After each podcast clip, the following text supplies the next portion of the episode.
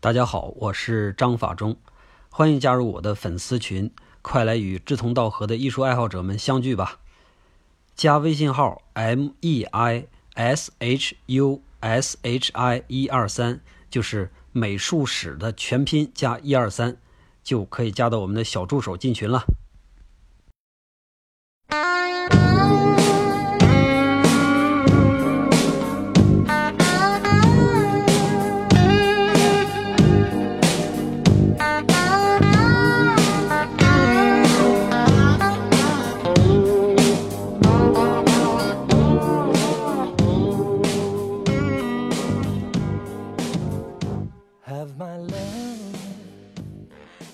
连续严肃好多期了啊，咱们这两期呢轻松一点，聊一聊十九世纪下半叶的西方艺术。先提一句咱们中国吧，因为咱们和西方真正接触呢，也就是从这时候开始的。那在鸦片战争之后，中国兴起了那么一段学习热啊，因为被打了嘛，所以要师夷长技以制夷，是吧？差不多也就是在印象派举行第一次展览的前后吧。咱们的第一批留学生也踏上了美国的留学之旅。不过那时候留学和艺术还不沾边儿，直到民国之后才开始有什么常玉啊、徐悲鸿啊这些人到法国。在日本也是，最早一批到法国留学的艺术生也要到二十世纪之后，像安庆增太郎、藤田四治都是这个时候的人。和咱们东方一样远离欧洲的还有一个是美国，但是美国和欧洲文明人家是同宗嘛，所以。人家和西欧的那个连接还是比较紧密的。你像在印象派时期呢，呃，惠斯勒呀、卡萨特呀，已经在欧洲可以站住脚了。后来美国越来越富，那很多有钱的美国人呢就相继回到欧洲去寻找文化，然后一些文艺工作者也就跟着回到了欧洲。这个情况大概在一战前后达到了最高潮，之后就连续两次世界大战，把这些精英们呢又从欧洲给赶了回来。而且顺便还带了一大堆的欧洲的顶级资源。十九世纪末的时候，世界上除了我们说的东方和美国，剩下的基本上就是欧洲和欧洲的殖民地。殖民地呢，就是负责向欧洲输送资源，同时呢，也输送他们相对原始的文化。欧洲人对这个特别感冒。你像莫奈那波人喜欢东方艺术，到了高更那儿呢，他就开始喜欢太平洋的土著文化。之后，二十世纪，马蒂斯啊、毕加索啊，又开始对非洲感兴趣。这些看起来特别民族化的东西，也在一点一点的影响着欧洲的文化，逐渐才形成我们今天这个比较大同的世界。世界的大环境就是这样的。那个时候的中心确实在欧洲，这点我们必须得承认。但是欧洲也有中心，那就是我们一直聊的法国。我们从安格尔一路聊到莫奈，是吧？全是发生在巴黎的事儿。但实际上，除了法国之外，还有英国、德国、意大利、奥匈帝国、俄罗斯，还有西普两牙，是吧？这么多国家，人家那个时候在干嘛呢？咱们这两期主要解决的就是这个问题。先说简单的啊，意大利和西班牙、葡萄牙，这都是几百年前特别牛的地方，可惜这段时间不灵了。那他们这个时期除了古迹以外，基本上没什么可聊的。刨掉他们之后，就剩下英国、德国、奥匈还有俄罗斯。这些呢，咱们就一个一个去说。这一期呢，我们主要聊英国。在讲印象派的时候呢，我经常提一个人叫透纳。透纳和安格尔，他俩呢属于同一个时代的人。那在透纳之后，英国就进入了这个伟大的维多利亚时代。有句狄更斯的话，一直都在不停的被使用着，就是这是最好的时代，这是最坏的时代。狄更斯和谁是一伙呢？狄更斯和库尔贝基本上算是一拨人。咱们联想一下库尔贝啊，我们就很容易想象到为什么狄更斯要说这个最好和最坏这句话，因为这个时期确实比人类历史上任何一个时期都要矛盾。好啊，工业革命，人类整体的生活方式得到了极大的改善，大量的中产阶级崛起，然后有能力掌握自己命运的人越来越多，这都是历史上从来没有出现过的盛景。那坏呢？工业革命带来的资本残酷、贫富分化严重，平等是天天在喊，但是公平却越来越稀有。以前人们活不下去，往往都是因为天灾，而现在更多的是因为人祸。这是一个最好的时代，这是一个最坏的时代，这是一个智慧的时代，这是一个愚蠢的时代。这是一个信仰的时期，这是一个怀疑的时期，这是一个光明的季节，这是一个黑暗的季节，这是希望之春，这是失望之冬。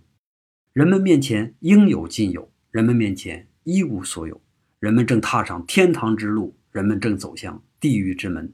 写得好哈，不知道我理解的对不对？我认为这段话可以浓缩成一句：这是一个大步前行，但是。毫无方向的时代，每一个人都是迷茫的。为了缓解迷茫所带来的那种焦虑，那商人就要去赚更多的钱，政客呢就要去索取更大的权利，平民则是要去争取明天的食物。我们不去思考，不去辩证，活得简单一点，好像更加轻松。但是，并不是所有人都愿意闭着眼睛活，总有人愿意从眼下的这个利益里边摆脱出来，去想一想比明天。还要远一点的事儿，这里边呢就要有哲学家、科学家，当然一定还要有我们艺术家。在英国有这么几个小青年儿，他们也烦透了学院派腐朽而且势利的艺术。哎，我们老说学院派腐朽，有一些不那么了解艺术的朋友就特别纳闷，说怎么就腐朽了？我看挺好看的呀。其实啊，说他们腐朽，就有点像什么呢？就有点像我们说八股文。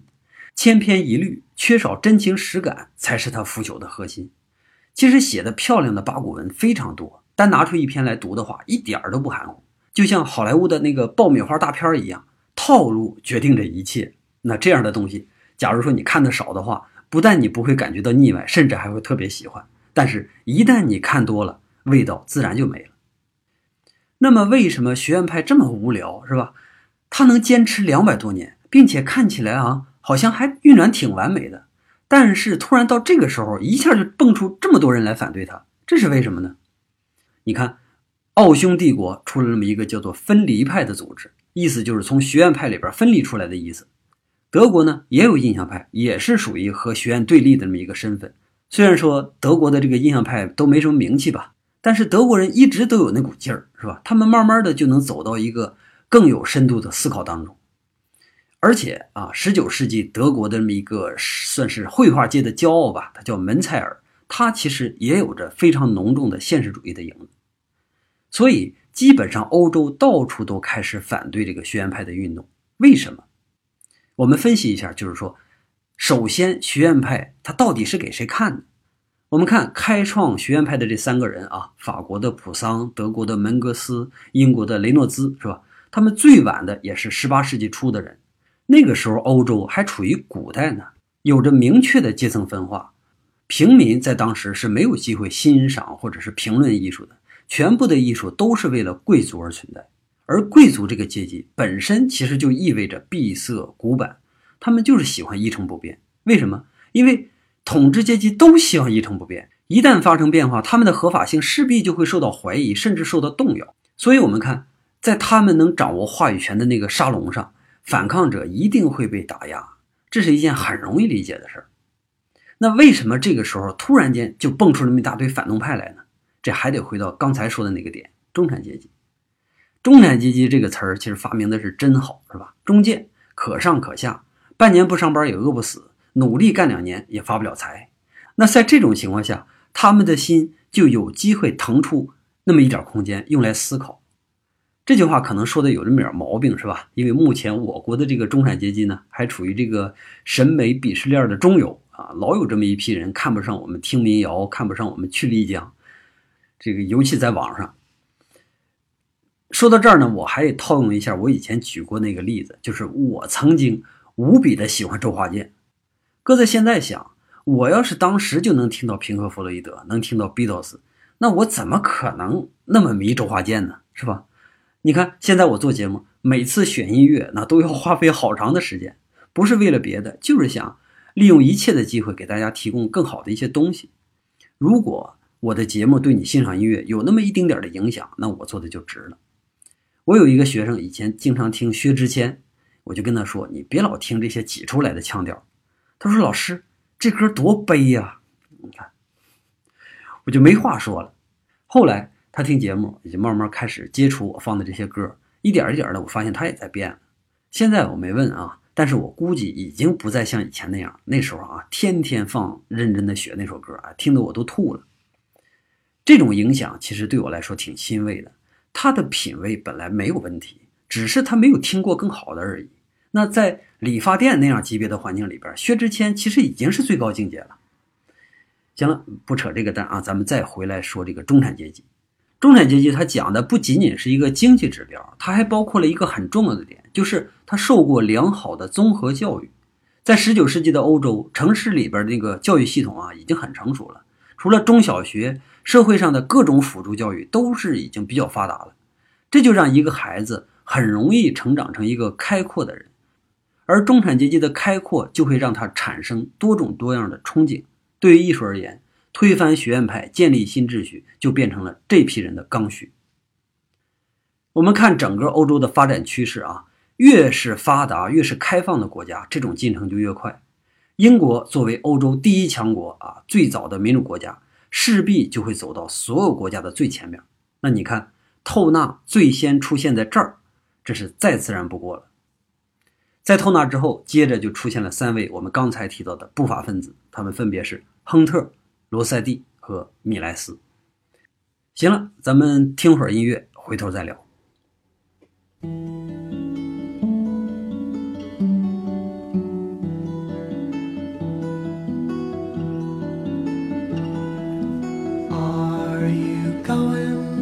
Scarborough Fair. Parsley, sage, rosemary, and thyme. Remember me to one who lives there. She once was a true love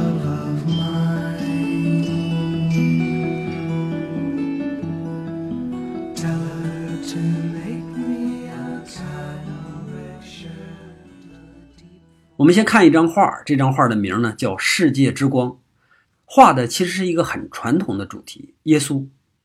耶稣手提着灯笼，正在黎明的微光中叩响一扇门。这张画出现之后，很快就在全英国引起了轰动。当然，沙龙肯定是对他没什么兴趣，但是对于广大的平民和中产阶级来说，他们已经太久没有见到过这种真挚的、富有启迪性的作品了。我们看这扇门，门口杂草丛生，上边有蝙蝠盘旋，它象征着居住在里边的人已经太久没有清洁过自己的心灵。而耶稣手提的那个灯笼，作为这个画面的主光源，好像也暗示了对人的拯救，对人心灵上的洗涤。圣经里边说：“我敲响这扇门，如果有人听到开门，我会走进他的房间，和他共进晚餐。”这句话本身就是拯救的意思。那在那样一个迷茫的时代，有多少人的焦虑急需要被拯救？而亨特的这张作品正好切中了这个要害。咱们再看另一张作品，仍然是圣经题材，叫《圣母领报》。他画的内容呢是圣母玛利亚以圣洁之身怀孕，天使前来告知。历史上画这个题材的人那那太多了，是吧？而画这张画的罗塞蒂算是别出心裁。他画的圣母并不是像以往那些宝相庄严，是吧？而是更像一个少女一样青涩，在得知自己怀孕之后呢，她吓得蜷缩到墙边，脸上写满了复杂的负面情绪。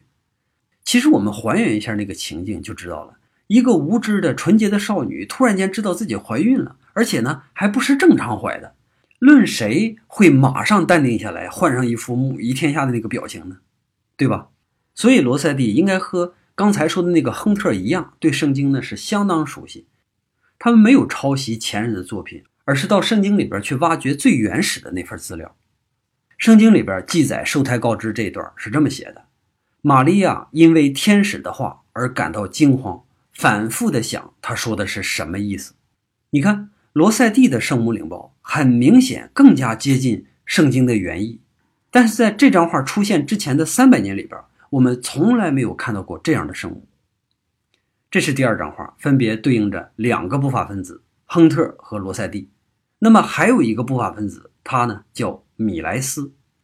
米莱斯也有一张画，也可以拿出来讲一讲。这幅画呢出自于《哈姆雷特》，描绘的是这个哈姆雷特的心上人叫奥菲利亚。奥菲利亚爱着哈姆雷特，但是因为家庭原因，他又没办法和哈姆雷特在一起。那哈姆雷特呢，为了报仇，然后就装疯卖傻。这时候他就不得已对奥菲利亚有了一次羞辱。奥菲利亚因为承受不了心爱的人对自己这种羞辱，是吧？然后就变得失常了。再之后就是听到他的父亲被哈姆雷特所杀，然后呢彻底崩溃掉，投水自尽。我们看水中的奥菲利亚宛如生前，她那个美丽姣好的脸上居然配着一对已经失去光泽的眼睛。不管你有没有读过《哈姆雷特》，当我们看到这张画的时候，一定会因为这张画本身而感到悲伤。所谓美人已逝，流水不还，越是娇艳的面容，越是茂盛的水草，就越让人难以面对他们的消散。从这三个人的画里边，我们就可以找到一个共同点，这个共同点就是源于内心。我们刚才说了，学院派的问题就在于流于形式，缺乏真情。而这三个人的作品正好和学院派相反。一八四八年的时候，这三个人呢秘密的成立了一个小组，就像莫奈他们一样啊，志同道合的人走在一起了。他们称自己呢叫做拉斐尔前派，这个名的意思其实就是让艺术重返拉斐尔之前的那种纯洁和真挚。拉斐尔我们知道，那是一切学院派的真正始祖，正是他创造了一系列的格式。然后呢，让之后的艺术家就只需要按照他留下来那个轨迹复制就可以了。艺术也就是从这儿开始失去了本该有而且是最可贵的那个情感和内涵。当然，这些都是这个拉斐尔前派的这些人想的啊，他们这么认为的。在拉斐尔之前，像什么乔托、马萨乔、弗朗切斯卡，是吧？这些伟大的先师从来不会无病呻吟，也不会用套路去欺骗观众。他们把艺术和自己的前程给连接起来，笨手笨脚的，但是又充满了敬畏之心。拉斐尔前派的人其实想的也没什么问题，他们这种清晰的理念呢，很快就招来了几个同路人。但是和法国的印象派不一样的是啊，他们这伙人都是学院派内部的人。莫奈他们从来没有正式成为过学院派成员，是吧？但是。罗塞蒂他们都是正经的学院派出身，也正是由于这哥几个有着学院派的背景，所以才导致他们做事就没有办法那么大张旗鼓。说白了，就是没有办法像印象派一样，我自己干展览，然后真的跟学院派撕破脸。不撕破脸，还要表明自己有完全不同的理念，那你怎么办呢？于是他们就在签名上下功夫。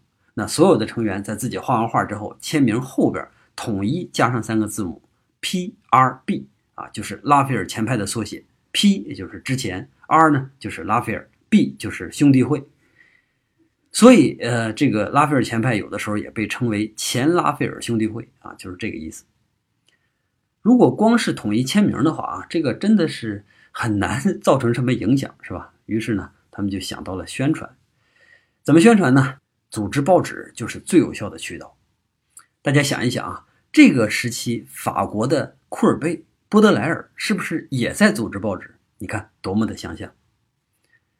报刊签名，拉斐尔前派慢慢的试探着浮出水面。哎，和所有有想法的现代主义者一样，只要你浮出水面，就一定会受到一系列的打压。法国那波人，他们被打压之后，有波德莱尔他们罩着；英国也有这么一个人罩着他们，这个人呢叫拉斯金。我们在以前讲透纳的时候呢，也提到过拉斯金这个人，就是他把透纳从谷底给拯救出来的。这个拉斯金呢，是一个理想主义者，不仅仅是对新艺术有热情，对于建立完美的社会形态也有着非常强烈的使命感。他和谁很像？和傅立叶啊、欧文呢？和他们一样，都自己掏过腰包，然后弄过一个乌托邦或者叫实验社区吧，反正目的就是探索人类最好的社会制度。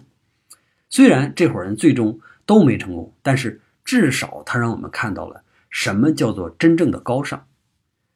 有了这个拉斯金的支持呢，再加上他们本身也没真正脱离过学，所以拉斐尔前派的人就没像那个印象派那些画家那么遭罪过，他们的日子一直都过得挺滋润的。我们想一想，印象派为什么那么抱团儿哈？他们不抱团不行啊，不抱团就没机会被发现。所以，我们看。即使他的团队成员有着完全不同的立场，可还是能在一起团结好多年。但是拉斐尔前派呢，它不存在这样一个基础，所以一旦他们有一些风吹草动，很快就散了。大概就是小组成立三年之后吧，因为一个人的退出，然后引发了一系列的连锁反应，整个小组就随着散了。他们不再自称为拉斐尔前派，也不再在画上继续签 P E R B 这三个字母，甚至连那家报社也顺便关门了。不过，虽然组织解散了，但是人还关系非常好，还经常在一起走动，画呢也还继续画。那么，拉斐尔前派的风格呢，也都继续延续着，直到这哥几个慢慢的。都老了没了是吧？拉斐尔前派这个名才逐渐的消失。当后来人提到拉斐尔前派的时候呢，总会把他们归结到唯美主义，也有的把他们归到浪漫主义或者象征主义。怎么归类其实无所谓，我们必须了解的是他画的内容，他为什么这么画，以及他对后来的影响都有什么。我们知道这些就可以了。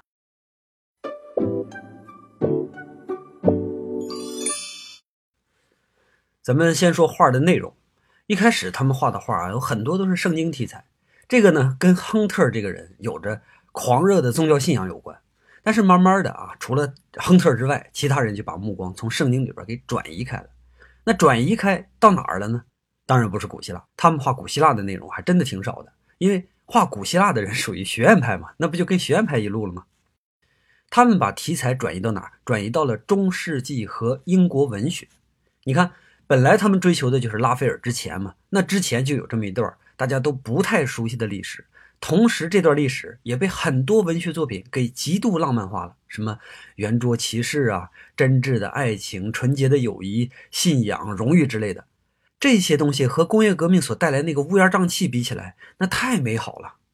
第二个就是英国文学，我们去挖掘英国的绘画史的话，你真的拿不出什么像样的，能拿得出手的。但是如果我们去挖文学史的话，那英国绝对是个大国。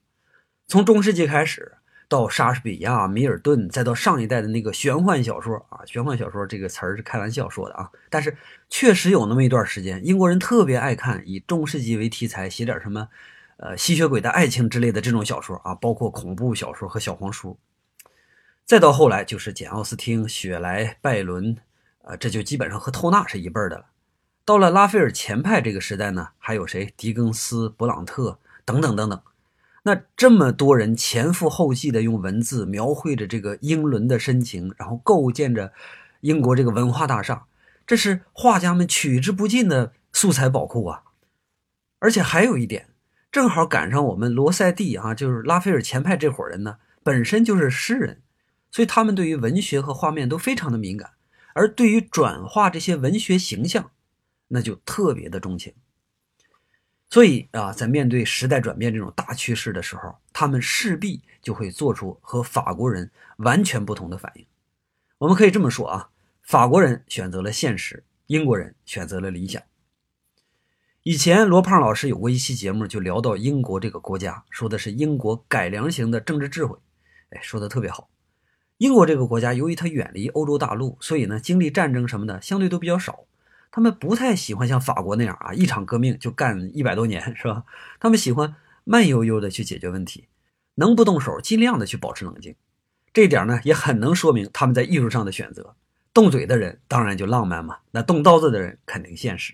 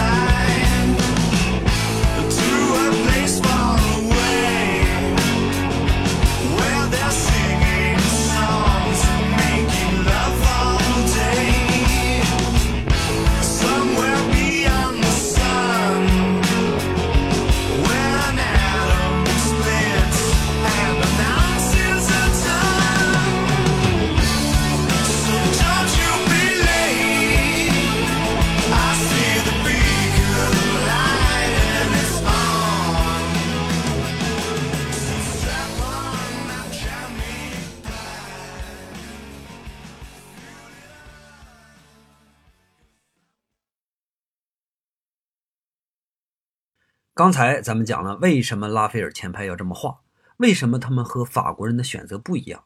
这里边呢有历史原因，有民族文化的原因，同时呢还有他们本身作为学院派一份子啊，手上掌握的那个武器的原因。说武器可能有那么一点模糊，实际上我想说的是什么呢？是绘画方法。我们看到所有拉斐尔前派的画家，他们的手法基本上保持了学院派的风格，和其他的学院派，尤其是我们对应一下，和法国的那一波唯美主义的学院派，像布格罗他们是吧？基本上算是保持一致的。会画画的人，传统意义上说画的好的那波人，真的很难抛弃掉自己现有的东西；而那些本来画的不好或者不太会的，就很容易建立起新的语境。比如塞尚、高更、梵高。塞尚其实比较笨，你一直都画不好。高更呢，那完全是个业余的。梵高，梵高有人说他画的好，我不太信，他都没怎么学过，他不可能有多么厚的功底，是吧？功底这个东西，它和才华是两码事。一个是建立在时间基础上的，另一个呢是建立在天赋基础上的，这两个肯定不能画等号。拉斐尔前派的画家们，他们就是画的太好了，他们不具备取得大突破的那个成因，所以他们的画在今天看来啊，呃，和拉斐尔前还是拉斐尔后其实没什么关系，他们更像是精神上的浪漫主义，手法上的古典主义，题材上的象征主义。你看这三者合为了一体。不过有一点突破也算是突破呀，所以他们在当时的英国引起的那个反响还真的是挺大的。确实有一大批人在批评他们，但是也有人支持他们。比如说咱们刚才说那个拉斯金，拉斯金就是他们坚定的支持者。还有另外一个人啊，另外一个画家也和他们之间挂上了关系。这个人呢叫莫里斯。这儿呢就有两个段子，我给大家讲讲啊。一个是关于拉斯金和米莱斯的。说的是拉斯金娶了一个姑娘叫爱妃啊，这个姑娘呢本来是米莱斯的女朋友，可是这个米莱斯啊，米莱斯超牛是吧？米莱斯在十八岁的时候呢，就在学院里边考取了罗马奖学金啊。以前咱们讲安格尔啊，讲谁的时候都在提这个词儿是吧？罗马奖学金，考到这个那是多么荣耀的一件事啊！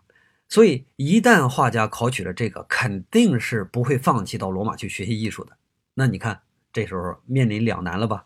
这边是女朋友啊，这边是罗马的艺术。第二年，他选择了罗马艺术，然后离开了这个心爱的爱妃。正好啊，这个爱妃呢是拉斯金母亲那头的一个远亲，于是啊，就在拉斯金妈妈的指导下，趁着米莱斯不确定的未来，拉斯金呢就火速提亲。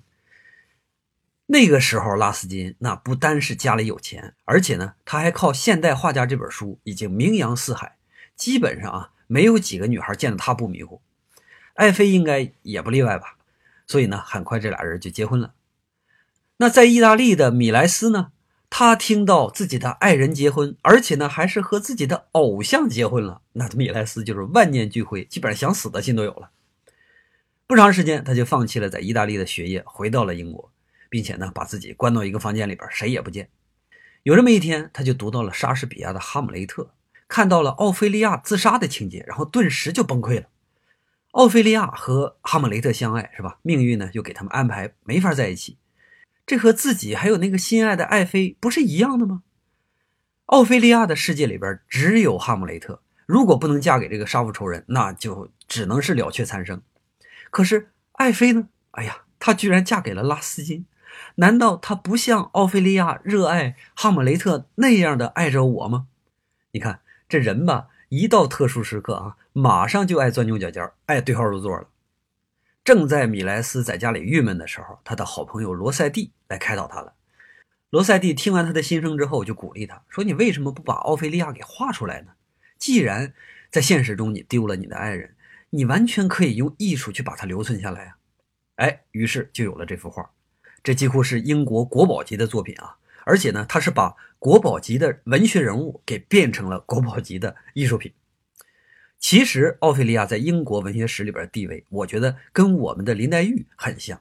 但是，我们这么多年以来，从来没有人好好画过林黛玉，或者说没有人画好过林黛玉。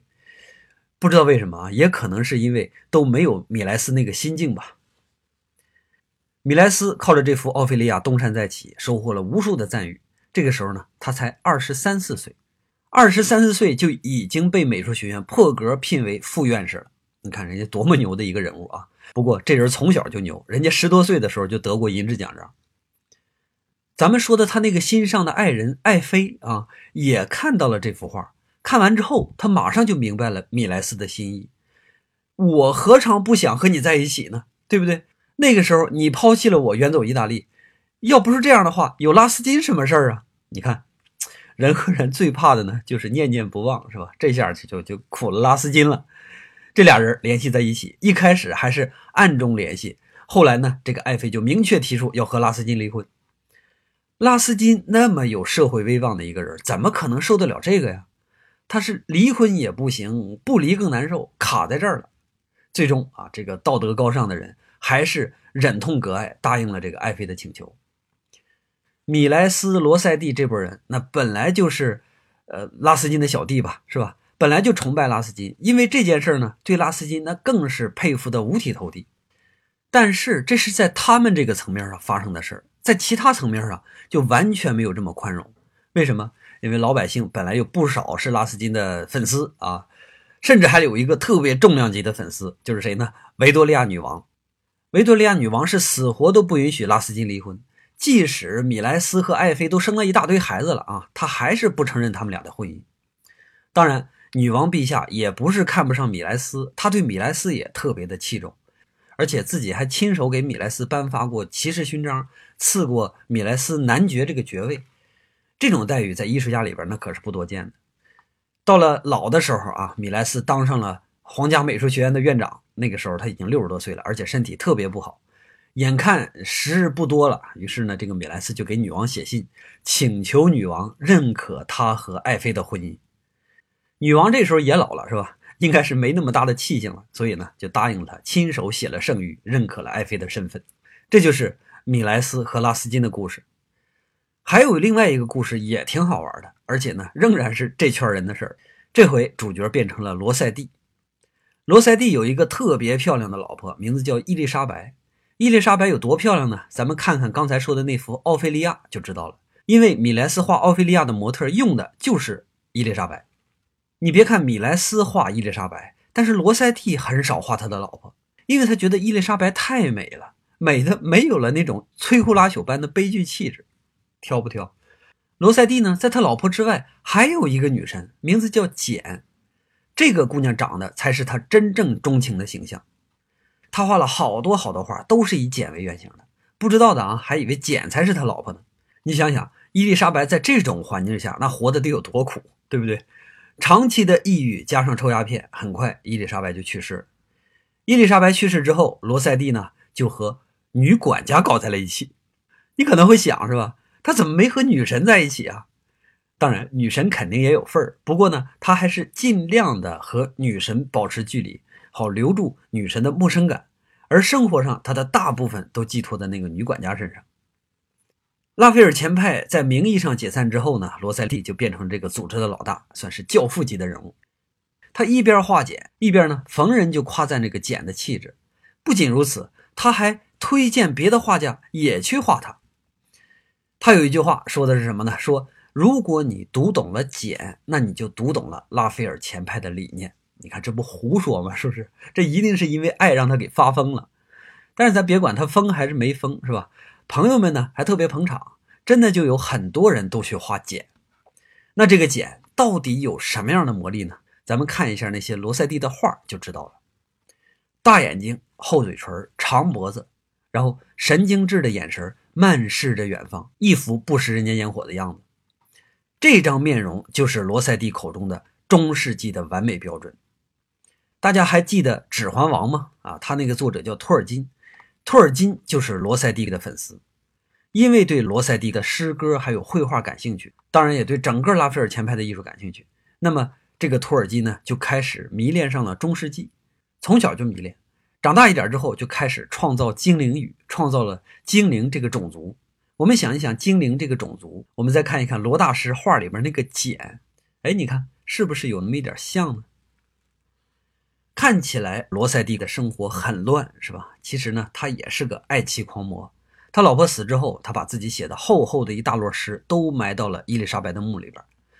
十多年之后，哎，又把他挖出来了，哎，因为朋友们都希望他把这些诗出版了。真的是一个才华横溢，但绝对是一个怪异的人。有一次，有这么一个年轻的画家来拜山头，罗塞蒂看到他的画之后，就劈头盖脸的给他一通骂，搞得这个年轻画家恨不得找个地缝马上就钻进去。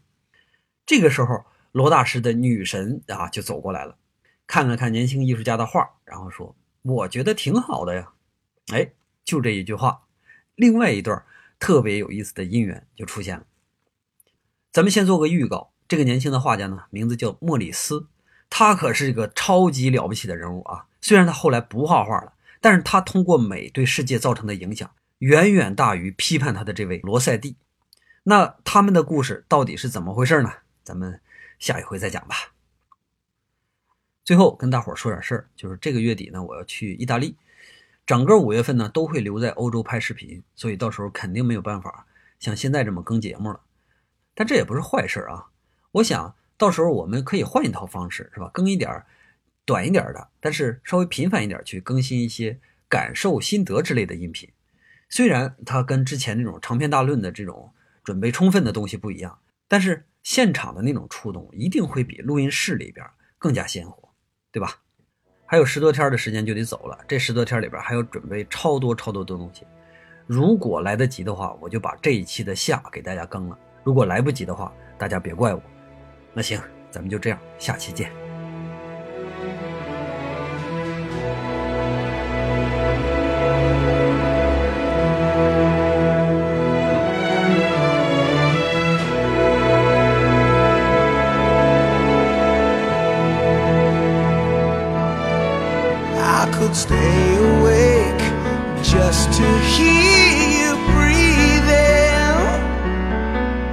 watch you smile while you are sleeping, while you're far away and dreaming. I could spend my life in this sweet surrender. I could stay lost in this moment forever. Every moment spent.